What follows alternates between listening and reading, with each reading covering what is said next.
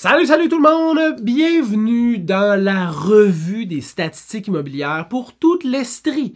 Ça inclut les unifamiliales et les copropriétés. Puis là, on va regarder novembre 2022 contre novembre 2023 pour des catégories bien précises d'évaluation. Et commençons tout de suite par le délai de vente moyen. On est passé de 54 jours l'an passé à 51 jours cette année. Le nombre d'inscriptions en vigueur, c'est toutes les propriétés qui étaient disponibles à l'intérieur du mois de novembre pour les acheteurs potentiels. On est passé de 1520 à 2115. Quand même, quand même beaucoup.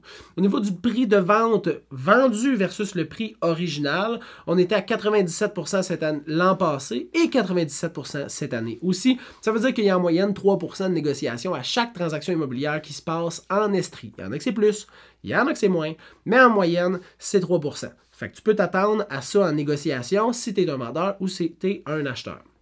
Au niveau du prix de vente moyen, on était à 335 000 l'an passé, 370 000 cette année.